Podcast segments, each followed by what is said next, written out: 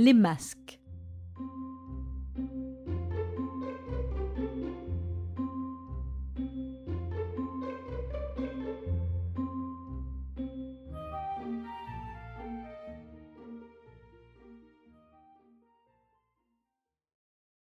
Nous sommes en plein carnaval, un jour de mi-carême.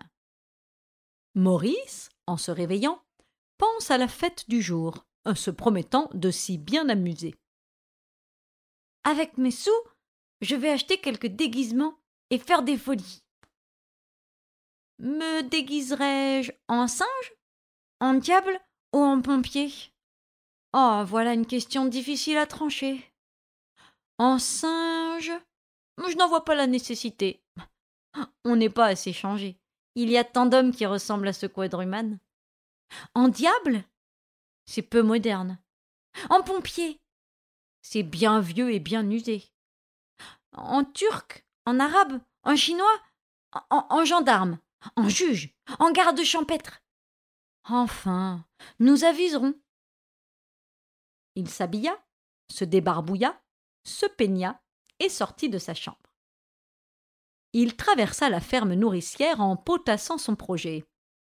Mes ressources sont bien maigres.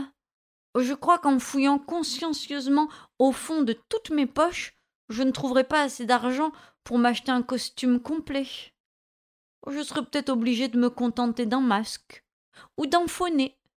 Oh, un faux-nez avec une grosse moustache et une paire de lunettes bleues. C'est ça qui effraierait Madame Blanc-Mouton. Tout en réfléchissant, Maurice suivit la grande route et arriva bientôt au chef-lieu de canton.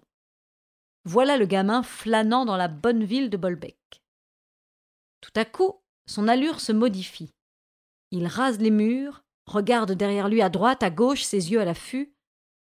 Quelle mauvaise pensée germe encore dans son jeune cerveau. Maurice vient d'apercevoir, près de la porte de l'auberge du Chêne Vert, un marchand de masques endormi sur son banc. S'en approcher, s'approprier une partie de la marchandise fut pour le gamin l'affaire d'un instant. Et fuite, il s'éclipsa. Maurice a volé une dizaine de masques qu'il porte enveloppés dans un mouchoir. Dix masques. Mais c'est beaucoup pour lui. Que va-t-il faire de tout ce stock? Sans être vu, il arriva chez les nourriciers, traversa la maison et disparut dans l'écurie. Quelques secondes se passèrent dans le silence, puis un grognement se fit entendre. Tout à coup, un être fantastique apparut dans l'encadrement de la porte d'entrée de l'écurie. Un énorme porc à face humaine fit son entrée dans la cour de la ferme. Ce monstre fut bientôt suivi d'un canard, dont la tête agrémentée d'yeux énormes et de grosses lunettes était horrifiante à voir. Puis ce furent des lapins à tête humaine. Un de ces animaux ressemblait d'une façon frappante au maire de Bolbec. Un autre était le vivant portrait de l'empereur de Chine. Un troisième rappelait vaguement le profil de Bismarck, le chancelier de fer. La tête la plus cocasse était celle du noix qui avait de fortes moustaches brunes et une bouche énorme d'où sortaient des coins coins formidables. Une chèvre ressemblait à Satan, à moins que ce ne fût à Belzébuth. La malheureuse bête chevrotait d'une façon lamentable. Un dindon à face de hibou promenait doucement son masque mélancolique.